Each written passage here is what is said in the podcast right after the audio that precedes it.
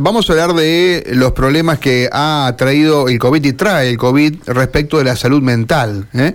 y además en, el, en la mente de las personas, ¿no? ¿Qué, ha dejado y qué está dejando esta pandemia que estamos viviendo? Ojalá que en sus tramos finales la ciencia dirá, pero en principio los datos siguen indicando, por ejemplo, aquí en Santa Fe y en Argentina, que hay un leve repunte de los casos, pero afortunadamente eh, se mantienen estables todavía la cantidad de gente internada en terapia intensiva y además los fallecidos ¿no? Que están bastante hacia abajo. Sí, lo vamos a hacer con la doctora idea Ana María Viola. Ella es investigadora principal de CONICET en el Instituto de Biología Celular y Neurociencias, doctor Eduardo de Robertis, pero además es ganadora del Premio Nacional L'Oreal UNESCO por las mujeres en la ciencia, justamente en su labor dedicada a este tema que Mario planteaba, ¿no? Las secuelas que está dejando el COVID en las personas a nivel neurológico y salud mental. Doctor, un gusto saludarla desde Santa Fe. Mario Galopo, Karina Volati, buenos días. Hola, buenos días. Saludos para todos y para todas. Bueno, muchas gracias por dedicarnos un ratito en un sábado, ¿eh? No, por favor, encantada. Aide, queríamos conocer eh, esto que, que, ustedes han estudiado, ¿no? Y a lo que le han dedicado mucho tiempo a partir de lo que, eh, bueno, se, todavía eh, sigue siendo todo un descubrimiento, ¿no? Saber qué pasa con las personas que transitaron por la enfermedad justamente a nivel de, de la salud mental.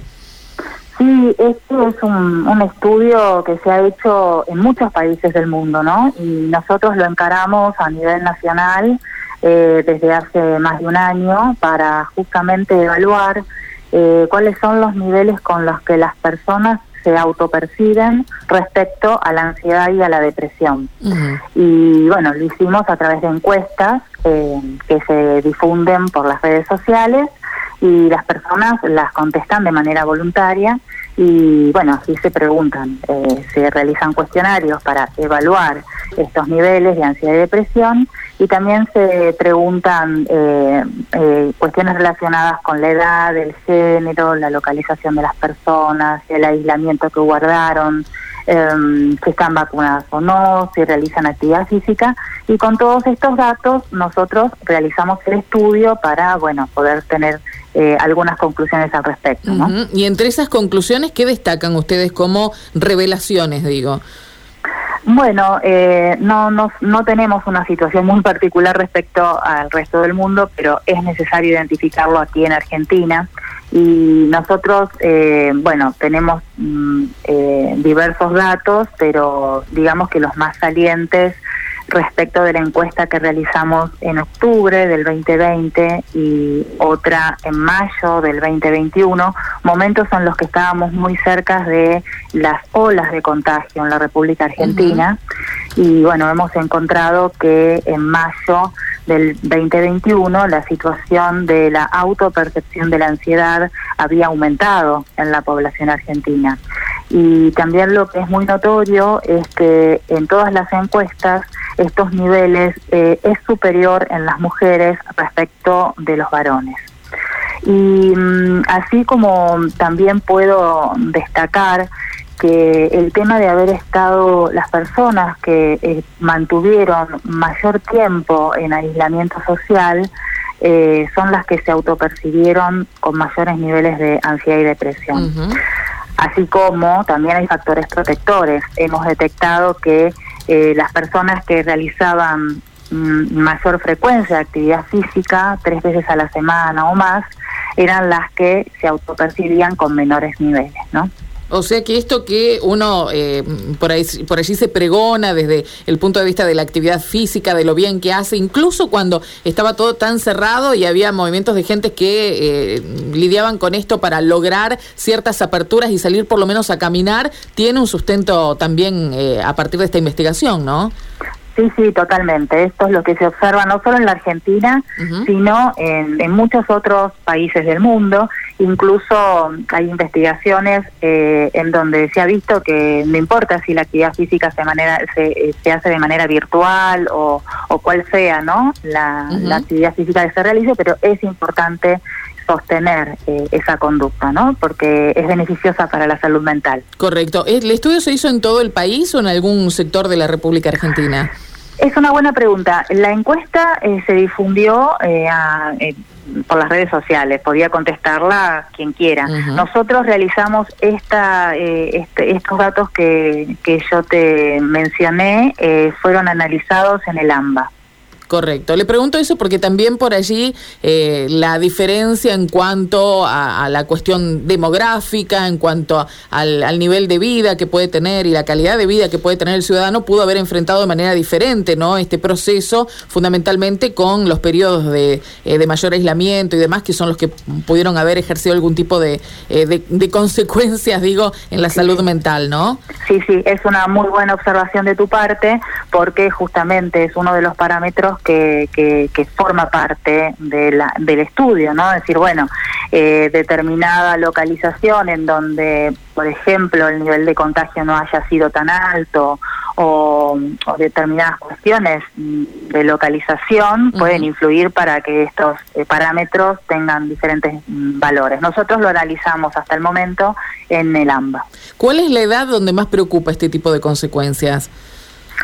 Eh, mira, eh, como te mencioné, las mujeres son las más afectadas siempre en cuanto mm, a los valores de ansiedad y de depresión. Nosotros lo que hemos notado también es que en el grupo de mujeres mm, separamos en dos grupos etarios, de 18 a 30 y de 30 a 50. Y hemos notado eh, un, mayores, un poco más alto los índices en las mujeres de 18 a 30 pero además en una última encuesta que realizamos hace poquito, eh, hemos notado que en ese grupo de personas, de mujeres, está costando más eh, disminuir los niveles de ansiedad. ¿sí? Empezaron a bajar un poquito en las mujeres de 30 a 50, pero en ese, en ese grupo de mujeres más jóvenes es donde todavía eh, no se está viendo tanto el descenso. Y esto eh, es parecido a, lo que se ha publicado recientemente en una revista que se llama The Lancet, en donde mm, se hizo un metaanálisis con 48 estudios que analizaron justamente cómo eran los niveles de ansiedad eh, y depresión eh, antes de la pandemia y después de la pandemia en algunos países del mundo, ¿no? Y bueno, llegan a la conclusión, estimando el valor eh, de ansiedad eh, llegan a la conclusión de que las mujeres en este grupo más joven son las que fueron más afectadas ¿sí? y, han subido mucho más eh, los niveles de ansiedad que, que las otros, los otros grupos etarios. O sea que es algo aparentemente general. Doctora, ¿y por qué las mujeres y no los hombres? Bueno, mira, las, las causas pueden ser múltiples. Eh, nosotros, en, en este estudio justamente, y también es algo a lo que yo ascribo, eh, se discute que posiblemente sea a raíz de que las mujeres eh, tienen más responsabilidad en cuanto a los cuidados, ¿no? Los cuidados eh, de la familia, de la casa, eh, podemos incluir también eh, de los chicos en edad escolar y el seguimiento en todo esto que fue eh, la educación virtual, ¿no?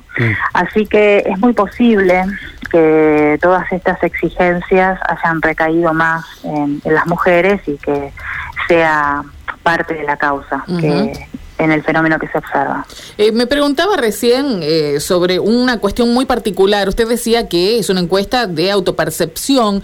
¿Cómo eh, uno detecta que, eh, bueno, tiene problemas de ansiedad? Y pregunto esto porque muchas veces es difícil para uno mismo darse cuenta. A lo mejor el que lo mira de afuera te dice, te noto muy ansiosa, muy ansioso, pero en el caso de uno mismo, eh, no sé si es tan fácil los síntomas observarlos, ¿no? Evaluarse. Claro. claro, Lo que pasa es que esto se hace con un cuestionario estructurado y validado y que se utiliza internacionalmente, ¿no?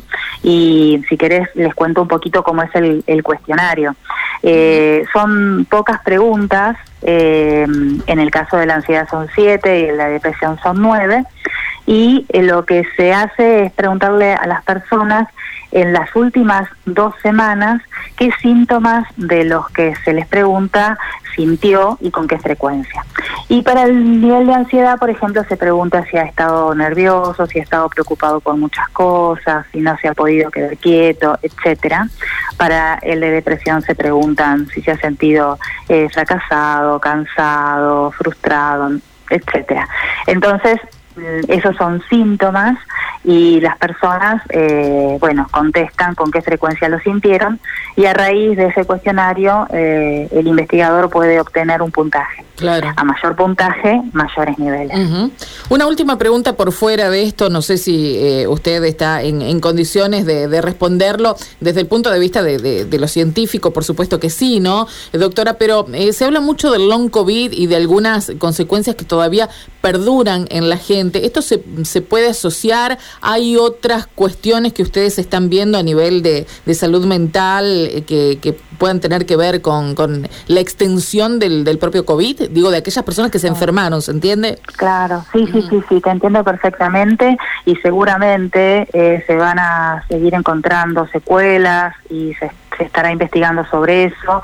En particular, este proyecto también eh, lo contempla porque nos interesa mucho saber eh, las consecuencias en cuanto a las capacidades cognitivas y de creatividad de las personas, que es aparte del estudio que todavía no hemos encarado, que está más en pañales, así que no puedo hacerte, no, puedo darte ningún resultado todavía, pero, mm, pero sí, nos interesa ver eh, en las personas que fueron infectadas, que estuvieron infectadas o no, eh, si se observará alguna diferencia en cuanto a las capacidades de la creatividad y el aprendizaje y la memoria, que también van a ser preguntadas a través de, testeos, ¿no? Seguramente estaremos muy atentos a esos resultados cuando estén. Doctora Viola, le agradecemos mucho su tiempo y sus explicaciones tan claras.